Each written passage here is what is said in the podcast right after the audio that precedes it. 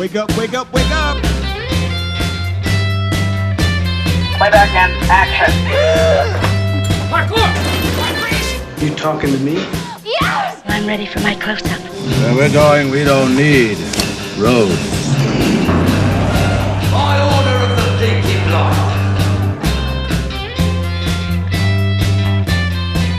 Hola, muy buenos días, buenas tardes, buenas noches. No sé a qué hora están sintonizando el Cineclub del Ocio, pero aquí empezamos. Estamos al aire oficialmente, nuestra primera emisión en este experimento radial, digital, audiovisual que estamos empezando. Mi nombre es Álvaro Sergio y me acompaña la bella y talentosa Virginia Caldero. Virginia, ¿cómo estás? Bien, I'm ready for my close-up. Exactamente, esa es la actitud. Bueno, eh, primera emisión del Cineclub del Ocio, es el primer día, estamos como comenzando este experimento. Eh, no sé, cuéntanos qué es el Cineclub del Ocio, cómo funciona, con qué se come. Creo que simplemente es un espacio para hablar de cine, amigos que hablan de cine, aquí no vamos a dar clases, aquí no vamos a hablar con palabras extrañas, Ulala, señor Francis, sí, cómo no. aquí no somos expertos, simplemente hay gente que le gusta el cine y las series y el- es lo único que de lo que puedo hablar. Sí, es un espacio para charlar de cine, para charlar de series. Eh, si tienen comentarios, preguntas, dudas, pueden poner ahí en las redes. Instagram, Facebook, Eso, Instagram y Facebook tenemos y se supone que esto lo están escuchando por alguna plataforma ciberespacial. al infinito y más allá. Pero bueno, ¿cuál es el tema de hoy? Cuéntanos, ¿de qué vamos a hablar en esta primera emisión del Cineclub del Ocio? vamos a hablar de películas y series que nos suben el ánimo. Y yo creo que es muy importante porque por el contexto, a ver, estamos en cuarentena. No sé tú, pero yo, la cuarentena me pone sensible, lloro por todo, eh, me coge rabia por todo. Entonces a veces uno dice, quiero ver algo, pero quiero ver algo que no me va a poner a llorar, sino, no sé, ni, ni, no sé, ni me va a preocupar, ni me va a estresar, simplemente quiero ver algo para pasarla bien y ya, para que me haga sentir bien. Ok, Entonces yo creo que mucha gente está en ese ánimo y pues vamos a hablar un poquito de eso y que la gente tenga sus recomendados.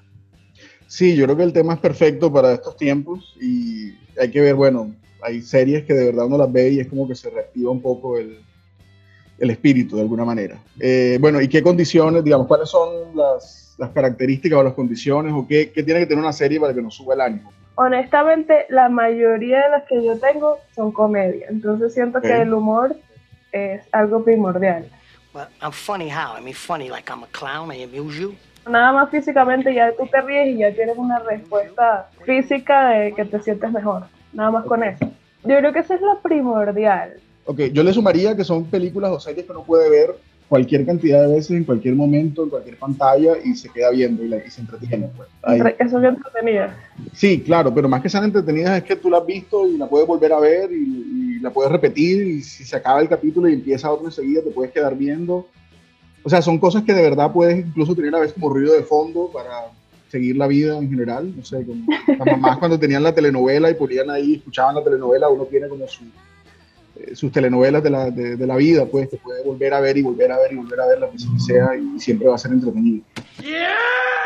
All right! Comenzando con la lista, sí tengo una primera pregunta y es, vamos a hablar solamente de series, digamos, y películas de ficción, porque, por ejemplo, series que me suban el ánimo, el otro día descubrí un programa en The Food Network que se llama Tocinolandia, que es como, se llama Bacon Nation, que es básicamente recetas de tocino y hamburguesas y costillas y, y a mí me sube el ánimo y me, su- Sí, me hace feliz, me sube el ánimo, me sube el colesterol de paso, pero, pero, pero, por ejemplo, todos esos programas de viajes y de cocinas eh, me suben el ánimo bastante y los veo y puedo verlos cualquier cantidad de veces.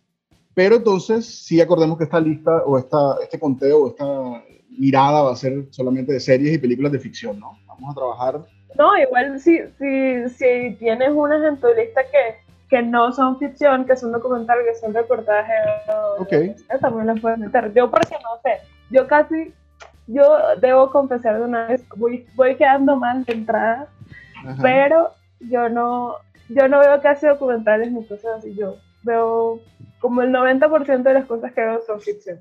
Ok. Cuando un documental o algo por el estilo es porque de verdad ya voy a la segura, he, he visto como mucho revuelo del asunto, me llama la atención, o sea, hay algo especial en eso que voy a verlo, pero de resto veo pura ficción, la verdad. Bueno, pero entonces, bueno, pero dado mi, mi, mi único documental de la lista eh, sería más de que documental, digamos, estos programas de cocinas y viajes, que son varios por ahí, el más famoso es el de Anthony Bourdain, que a pesar de todo ya no tuvo un final nada feliz y bueno, ya no me sube tanto el ánimo cuando lo veo, porque los que no saben, bueno, Bourdain se suicidó hace un par de años, entonces creo que ya no es feliz para nada, pero, pero Bacon Nation sí me, me pone feliz. El otro día estaban dando un programa sobre un helado de tocino que era con... This bacon masterpiece is ready for my mouth. This is the best part of the job right here. You ready?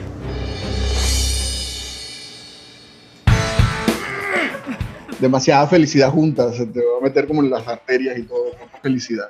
Como yo no sé cocinar, Ujú. casi que los programas de cocina no me llaman mucho la atención.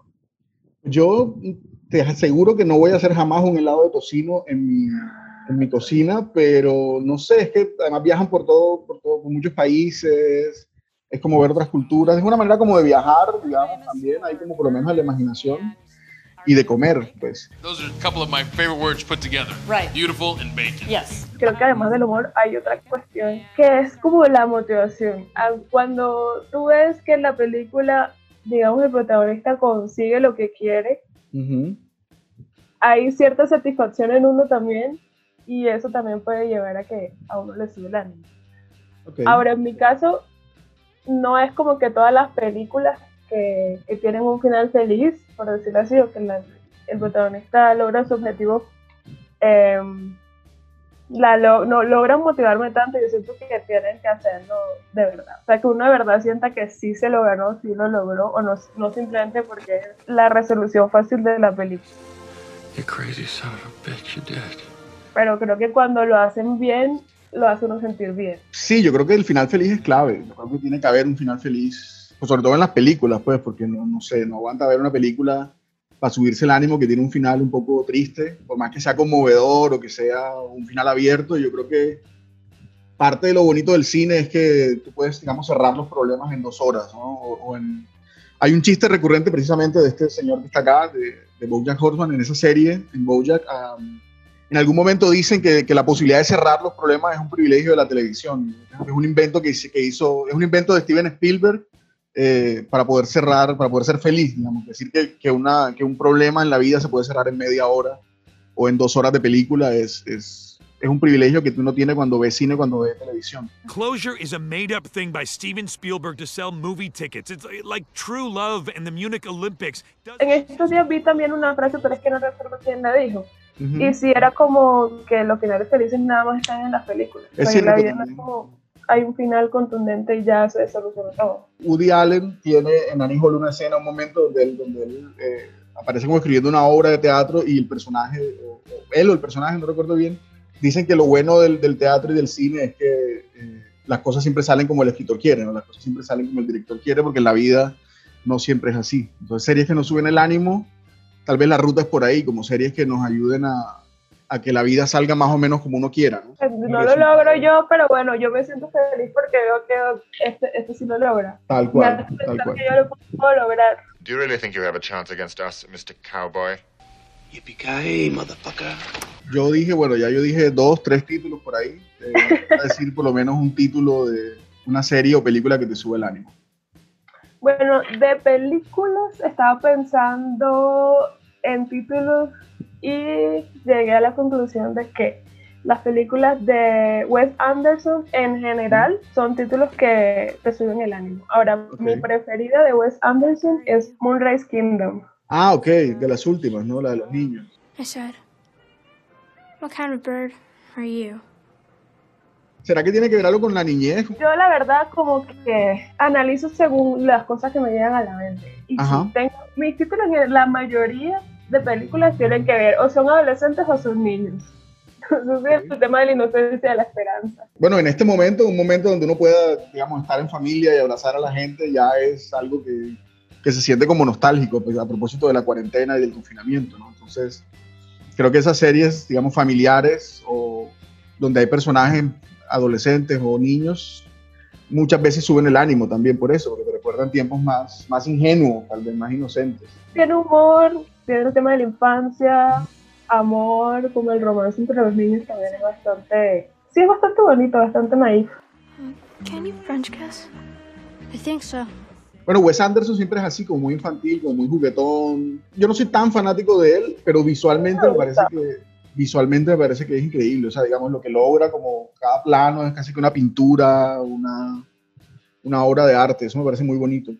Es chévere de ver también. Pero el humor también es muy chévere. Eh, ¿No te gusta? a mí no me gusta tanto el humor de Wes Anderson. O sea, no sé, me parece. No sé si que se pasa de naif, tal vez. Tal vez es eso. Yo creo que prefiero como el humor un poquito más, no sé, como un poco más cínico, un poco más oscuro. tal vez. Wes Anderson es bonito, es una, son películas bonitas, sí, con lo bueno y lo malo. que se- la verdad creo que también ayuda mucho en que siempre tiene un cast, o sea, los actores siempre son... Total, totalmente, sí. Sí, el tipo trabaja siempre con gente de primer nivel. Ahora viene una película nueva de él que se llama, creo que The French Sí. Dispatch, y tiene un reparto mil increíble. actores y Sí. todos son increíbles. Sí, total, total. Esa, esa se ve buena y se ve buena, esa quiero verla.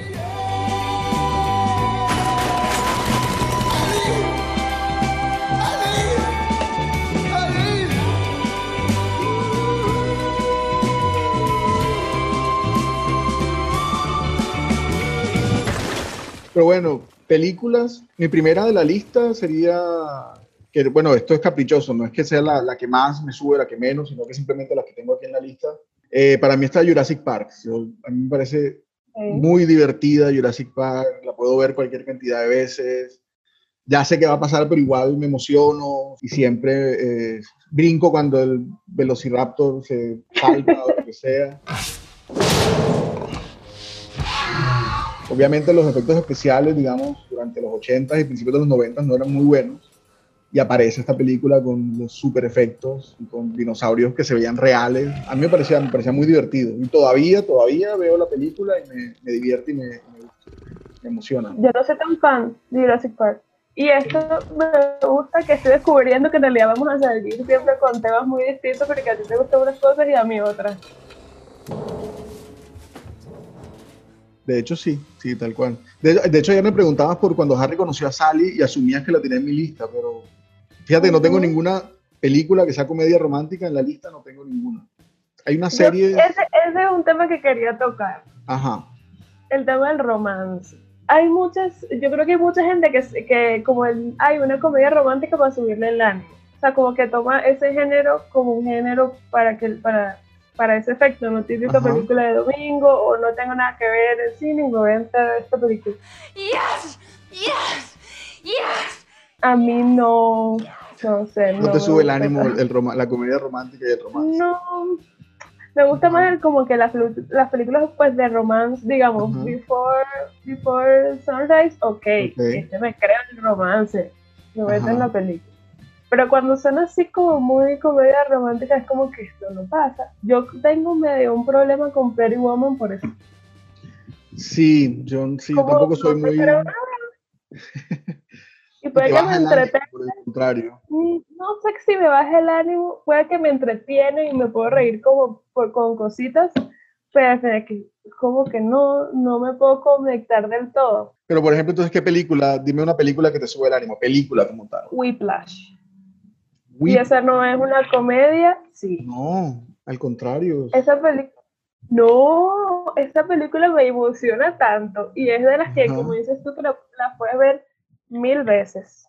Pero es súper estresante. O sea, este tipo que se enloquece con el tema del tempo y no sé qué. no sé qué. Pero es, pero es, pero, pero es que están, eh, eh, creo que también tiene mucho que ver con el montaje, con el ritmo, Ajá. con la música, Ok. que siempre tiene a un nivel de emoción alto.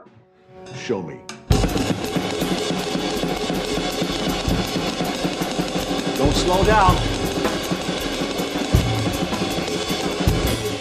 No hubiera pensado nunca en Whiplash. La La Land. Esa fue es la primera. De pronto sí, La La Land, a pesar del final un poco abierto, No, digamos. la, la, la no me emociona tanto. En serio. O sea, me Whiplash. pareció buena, me pareció buena, pero no me lleva al nivel de emoción. Es que creo que va, también va ligado mucho al hecho de, de lo que te decía de la motivación.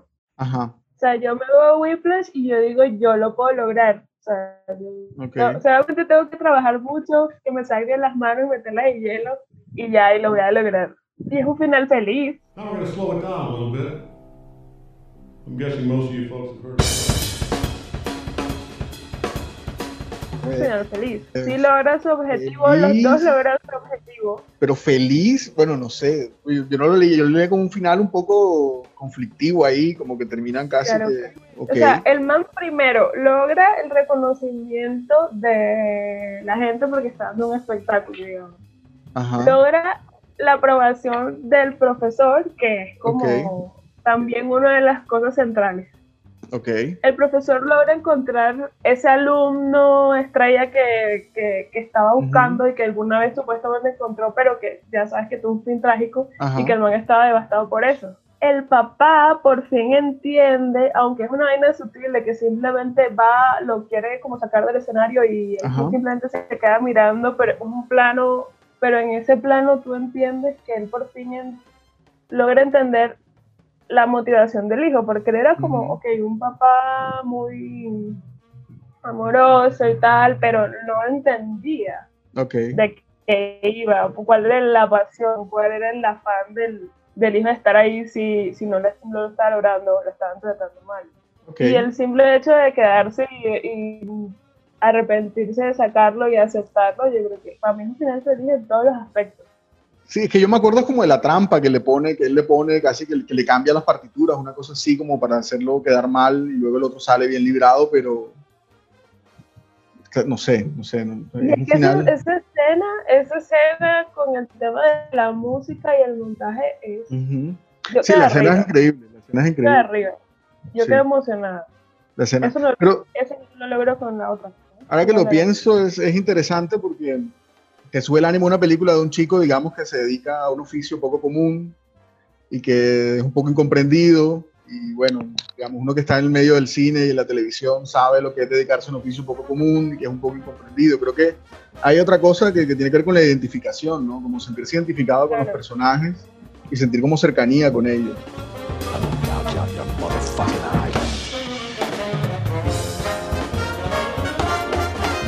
Cuando la escena que está en, como en una escena familiar, no es ni siquiera el, el papá, es como todo en la familia. A nadie le importa el tema de la música. Claro. Y que Sí. el tipo tenga un logro que para él es grandísimo de, de estar en, en, en la, en la banda, no sé cómo, cómo se diga. Sí, no me acuerdo. Todo el mundo es como, ah, sí, mira, este juega fútbol, es mucho más exitoso.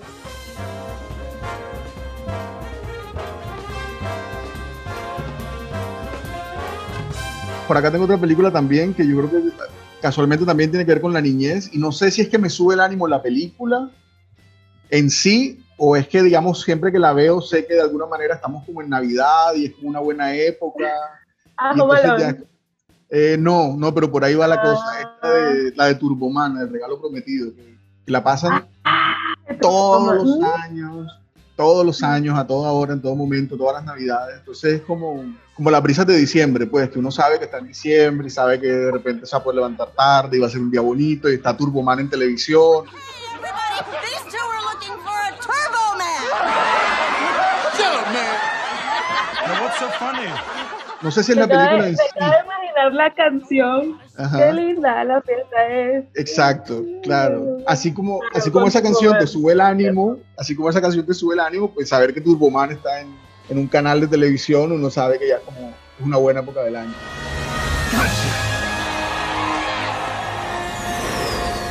Thanks, Turbo Man. I knew you'd save me. No se llama Turboman, por cierto, se llama El Regalo, El regalo Prometido. prometido. Tuve que buscarla porque no me acordaba cómo se llamaba. Pero también la has visto cualquier cantidad de veces, ¿no?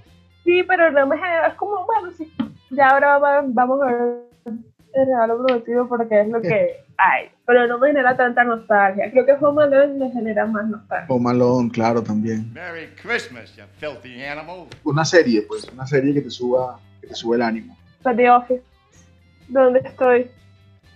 Ah, por supuesto, The Office, claro. Eh, sí, Office. totalmente, totalmente. mi serie de cuarentena. Y es mi serie de cuarentena de, pues, específicamente por esa razón que voy a Ajá. verla porque sube el ánimo.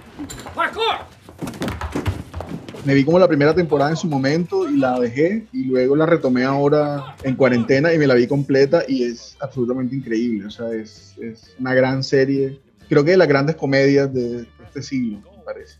O sea, es muy divertida. Sí, Porque es muy o sea, no es como que.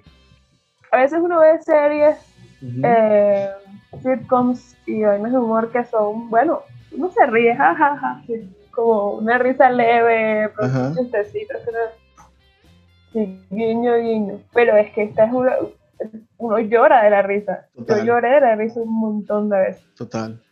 No, hay un capítulo que creo que lo hablábamos en algún momento, de, donde Dwight hace una especie de simulacro de incendios. Eh, y ese capítulo, la intro. es un intro. Si hicieras el capítulo completo, exactamente, es un intro, son, no sé, ocho minutos, siete minutos, tal vez menos, pero es una cosa hilarante que es absolutamente divertido. Ese capítulo salió, fue un especial que hicieron para que saliera después de un Super Bowl. Sabes que en Estados Unidos el Super Bowl es como el gran programa, el que más se ve, que tiene a todo el mundo. Entonces ese programa salió justo después del Super Bowl y, y claro, o sea, fue un exitazo. Pues, como, pero es que es muy divertido. Los que, los que son fanáticos de The Office saben que estamos hablando de esta, de esta intro del, eh, del incendio. Yo casi creo que es que forma una religión si no la hay, yo creo que Ajá, de, de The Office. Y comerán remolachas, así beats y Battlestar Galactica. Sí, The Office es una serie, es lo que se llamaría una serie de culto también, en, muchos niveles, ¿no?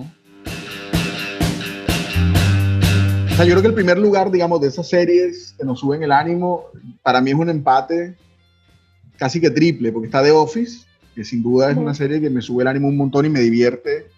Eh, está Los Simpsons, que también casi que hay capítulos que, hay capítulos que uno se sabe de memoria eh, y que puede ver en cualquier momento, cualquier temporada, cualquier capítulo y se, va a enganchar y lo va a ver.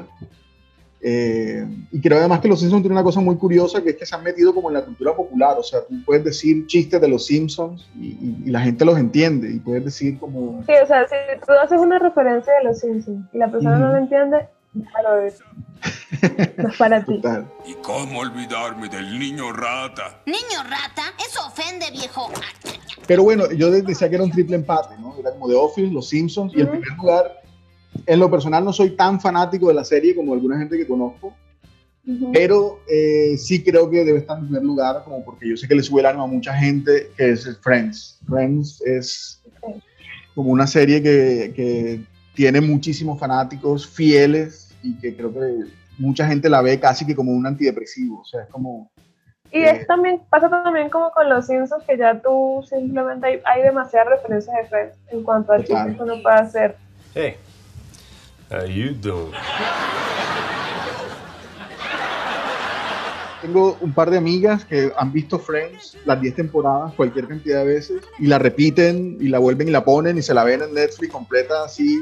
Que pueden estar trabajando todo el día y Friends ahí en el televisor. Como esta cosa de ruido de fondo, ¿no? Que puedes tenerla ahí corriendo, corriendo, corriendo y, funciona y está bien. Y yo me la vi eh, cuando la daban por Warner todos los días y era como que siempre el 24 de siempre maratón de Friends esta y otra vez. Ya la vi toda y me repetí los capítulos y, eso. Pero ahora mismo, en este momento de mi vida, no se me da mucho por ahí, me voy a ver Friends. O sea, ya yo me veo un video por ahí, me da risa, lo comparto, me acuerdo, pero poner en a ver Friends como que busco otra cosa.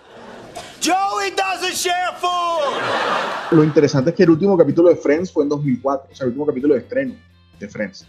O sea, es una serie que tiene 16 años fuera del aire, 16 años, que no es cualquier cosa, eh, y todavía tiene ese efecto, ¿no? Como, porque los Simpsons igual siguen sacando capítulos nuevos, ¿no? Y The Office salió del aire como en el 2014, creo, 2013, eh, si no estoy mal. Pero Friends tiene 16 años fuera del aire, o sea, es como que poder mantenerse todavía vigente después de 16 años, eh, calar en nuevas generaciones después de tanto tiempo, o sea, algo de especial tiene la serie. Yo, como te digo, yo no soy tan fanático, creo que es una muy buena serie, creo que está muy bien hecha, creo que el casting funciona a la perfección. Eh, pero más que eso, yo le valoro como poder estar ahí presente como en el imaginario popular, incluso tanto tiempo después de que ha sido, de que fue emitida. ¿no? Oh, oh,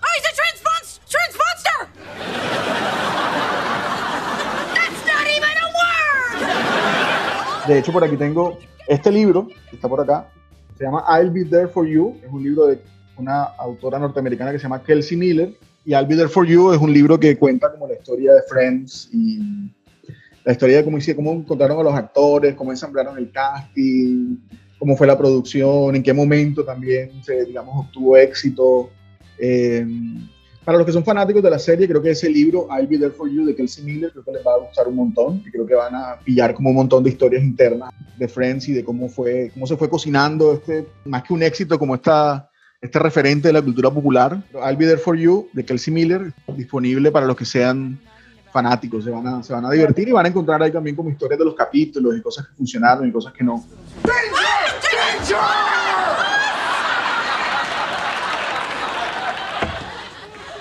the hell was that? A lesson in the importance of unagi. ¿Cuál es tu personaje favorito de Friends? Mi personaje favorito de Frank Gunther. No, mentira, eh, no sé. Chandler, tal vez. Creo que Chandler sería mi personaje favorito. Chandler. Yo creo que Eh. de verdad es algo muy particular porque sí, cada quien tiene su personaje favorito. O sea, yo, yo pregunto y siempre, no, no es como que siempre hay uno que la gente dice, cada persona tiene un personaje diferente. ¿Y el tuyo cuál es? Phoebe, ok, ok. No, y esta autora, la autora de este libro, dice una cosa muy interesante de Friends, que va acorde como a lo que veníamos hablando. Ella tiene un capítulo que se llama algo así como The Sweet Spot, algo así como el, el- el punto más dulce, en el punto de dulce, algo así. Y dice que Friends lo que hace de alguna manera es que apela a ese momento de la vida donde uno está como terminando, digamos, saliendo de su familia y enfrentando la vida solo y se encuentra con este grupo de amigos que se vuelve una nueva familia, pero no es la familia que te tocó, sino la que tú elegiste.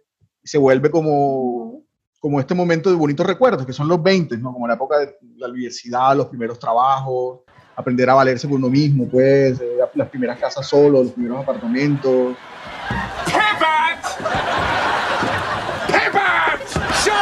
Shut up! Shut up! Friends no es una serie, digamos, de mayores complejidades, salvo al final, tal vez creo que al final se meten, digamos, ya con el tema bueno, de la maternidad y todas estas cosas un poco más complejas, porque también la serie fue ellos fueron creciendo en la serie, el público fue creciendo, y no es lo mismo los problemas de los 20, de los 20 que los problemas de los 30, entonces tal vez las últimas temporadas creo que sí fueron un poquito más complejas, digamos, pero las primeras no, las primeras creo que apela a eso, a ese momento de la vida, digamos, de ese, eso que la autora dice como el sweet spot, como el momento dulce, pues, de, Ujú.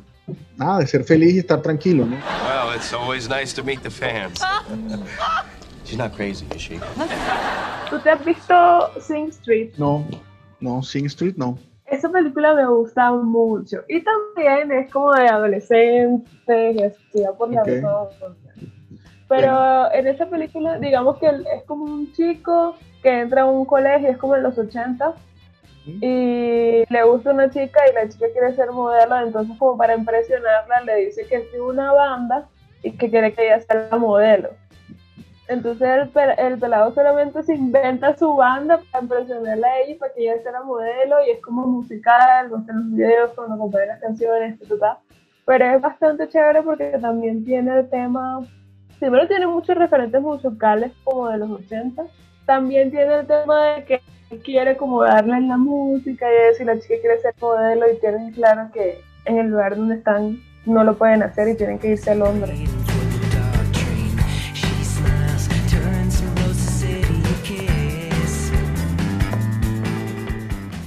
Y también como de lazos familiares, porque Ajá. quien lo motiva en realidad como a hacer todo el tema musical y quien es como la guía es el, el hermano mayor del chico. Y es como ese hermano mayor que no la logró, como que quería hacerlo y no lo logró, y es como que de alguna forma motiva al menor de que sí. Rock and roll is a risk. You risk being ridiculed. Con Friends y Sing Street, entonces cerramos, si te parece, cerramos este capítulo del Cine Club del Ocio, como primer episodio de series que nos suben el ánimo. Tal vez podemos mencionar un par, como nada más mencionar las que teníamos ahí. Listo, dale, ¿cuáles se te que quedaron no por a fuera? ¿Cuáles se te quedaron por fuera de, de la lista? digamos? Eh, Little Miss Sunshine, me Ah. encanta esa película también. Denise. Total. Tenía Ferris Bueller's Day Off, Ajá, sí. a mí me parece muy buena. Y de series, The Good Place, Ajá, no buenísimo. he pero me parece una serie bastante entretenida y que aparentemente es como medio tonta, pero es realmente bastante profunda en la Fleabag se- también está, está en Ah, mi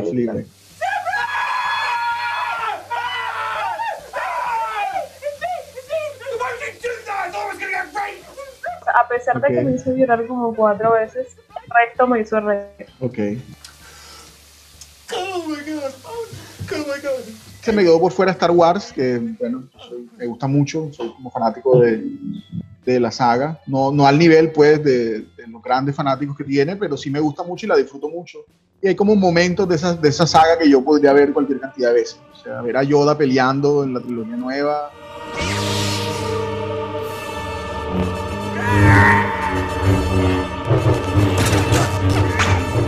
O ver al, al halcón milenario volando, ya son, como momentos muy particulares que me gustan mucho que podría ver también cualquier cantidad de veces y que podría repetirme cualquier cantidad de veces. The circle is now complete. When I left you, I was but a learner. Now I am the master. Nada, por ahora que la gente comente. Sí, la pregunta ¿Qué sería esa, ¿no? ¿Qué serie te sube el ánimo? ¿Qué serie o qué película te sube el ánimo y por qué? Gracias por escuchar, gracias por estar ahí. Eh, no tenemos una frase de cierre, la estamos buscando. Si tienen otra recomendación, también coméntenos ahí. Por lo pronto, eh, nada, sigan en sintonía, estén muy atentos. Muchas gracias, Virginia, por estar aquí. Y bueno, nos vemos en el próximo capítulo. Chao. Chao.